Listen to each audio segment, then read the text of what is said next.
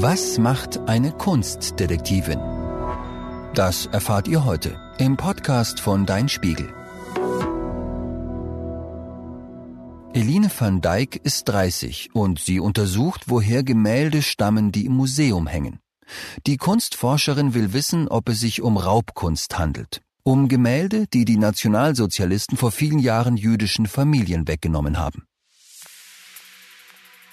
Wo andere Menschen Pinselstriche, Farben und Formen beim Betrachten eines Gemäldes sehen, achtet Eline van Dijk auf Rahmen, Aufkleber und Markierungen. Sie sucht nach den Spuren, die die Vergangenheit auf dem Bild hinterlassen hat. Denn für sie ist nicht nur das Motiv auf der Leinwand interessant, sie will wissen, woher das Bild kommt. Eline arbeitet für das LWL Museum für Kunst und Kultur in Münster. Meine Aufgabe ist herauszufinden, welche Geschichte hinter den Kunstwerken im Museum steckt, sagt sie. Das nennt man Provenienzforschung, das heißt auf Deutsch Herkunftsforschung. Bei vielen Gemälden weiß niemand so genau, wo sie herkommen. Wer besaß das Bild, bevor es ins Museum kam? An wen verkaufte der Künstler es, nachdem er es gemalt hatte? Wurde es vielleicht sogar gestohlen? Mit solchen Fragen beschäftigt sich Eline. Sie will wissen, ob das Museum der rechtmäßige Besitzer des Bildes ist. In Deutschland ist das eine wichtige Frage, denn in der Zeit zwischen 1933 und 1945 raubten die Nationalsozialisten geschätzt 600.000 Kunstwerke. Viele jüdische Familien wurden in dieser Zeit umgebracht. Andere verkauften oft wertvolle Bilder für wenig Geld, um damit ihre Flucht aus Deutschland zu bezahlen. Gemälde, die in den Häusern zurückblieben, wurden von den Nationalsozialisten beschlagnahmt. Häufig nahmen sie auch Kunstwerke an sich, die nicht in das nationalsozialistische Weltbild passten, wenn sie zum Beispiel regierungskritisch waren oder von jüdischen Künstlern stammten. Diese sogenannte entartete Kunst wurde 1937 in einer Sonderausstellung gezeigt. Danach wurde sie von den Nationalsozialisten zum großen Teil ins Ausland verscherbelt. Die unrechtmäßig erworbenen Bilder nennt man Raubkunst. Zur Zeit des Nationalsozialismus, aber auch nach dem Zweiten Weltkrieg, gelangten viele von ihnen in Museen. Oft wissen die aber gar nicht, dass ein Bild einer jüdischen Familie oder anderen Opfern der Nationalsozialisten weggenommen wurde.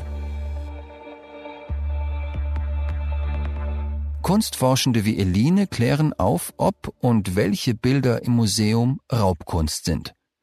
Dann wäre das Museum zu Unrecht im Besitz des Kunstwerkes und müsste es den Nachfahren der Familie, der das Bild damals geraubt wurde, zurückgeben oder ihnen eine Entschädigung zahlen. Wenn ich mit der Forschung an einem Objekt beginne, gehe ich erstmal auf Spurensuche, sagt Eline.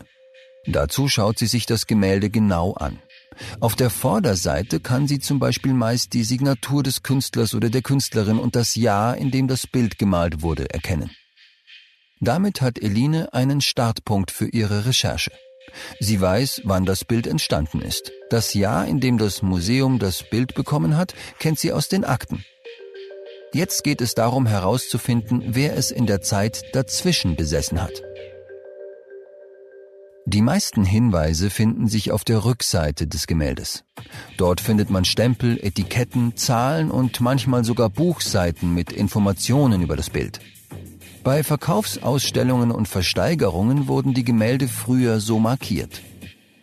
Eline kann daran erkennen, in welchem Jahr das Kunstwerk wo ausgestellt oder verkauft wurde.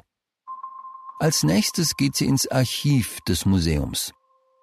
Dort finden sich manchmal alte Briefe der Menschen, denen das Bild einmal gehörte. Die Briefe durchsucht Eline nach Informationen, die sie weiterbringen könnten. Das ist sehr mühsam, denn die Briefe sind meist in altmodischer Sütterlin-Handschrift verfasst. Manchmal entziffere ich tagelang Briefe, erzählt Eline. Auch in anderen Archiven, Bibliotheken und im Internet sucht Eline nach Hinweisen auf die Geschichte des Kunstwerks. Einmal fand sie zum Beispiel ein altes Foto von einer Villa, in der das Bild, das sie untersuchte, an der Wand hing. So wusste sie, dass der Inhaber der Villa Eigentümer des Gemäldes war, als das Foto entstand. Alles, was Eline über das Gemälde herausfindet, schreibt sie auf. Für sie sind vor allem die Spuren wichtig, die darauf hindeuten, ob das Bild zur Zeit der Nationalsozialisten in andere Hände gelangte. Sie verfolgt jeden Hinweis, der damit zusammenhängt. Klebt zum Beispiel auf der Rückseite eines Bildes das Etikett einer Kunsthandlung, die es heute noch gibt, ruft sie dort an und fragt, an wen das Bild verkauft wurde. Oft haben die Kunsthändler noch alte Akten und können Eline damit weiterhelfen. Wenn es das Geschäft nicht mehr gibt, sucht sie in Kunstarchiven nach den Dokumenten. So bekommt Eline manchmal den Namen eines Käufers oder einer Käuferin.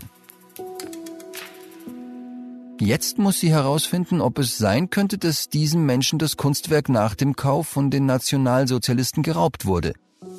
Dazu schaut sie sich alles an, was sie zu diesem Namen in Archiven findet. Zeitungsartikel, Geburtsurkunde, Meldeurkunden, Zeugnisse, Doktorarbeiten, Stammbaum oder Sterbeurkunden.